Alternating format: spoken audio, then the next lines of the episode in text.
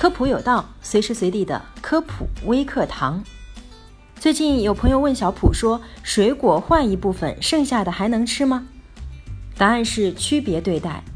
对于部分损伤的水果，比如有些是机械性损伤造成的，如采摘运输环节中的摔跌、磕碰和磨损等，这种如果没有长时间放置而发生二次微生物侵染，一般去除损伤部位后就可以吃。而有些是微生物侵染造成的，如发生霉变，这种建议不要食用，因为在不借助辅助工具的情况下，很难通过肉眼去判断其他尚未霉变的部位是否受到了影响。而且霉变后通常会产生一些真菌毒素，如链个孢霉毒素、展青霉素等，这些都不利于我们的健康。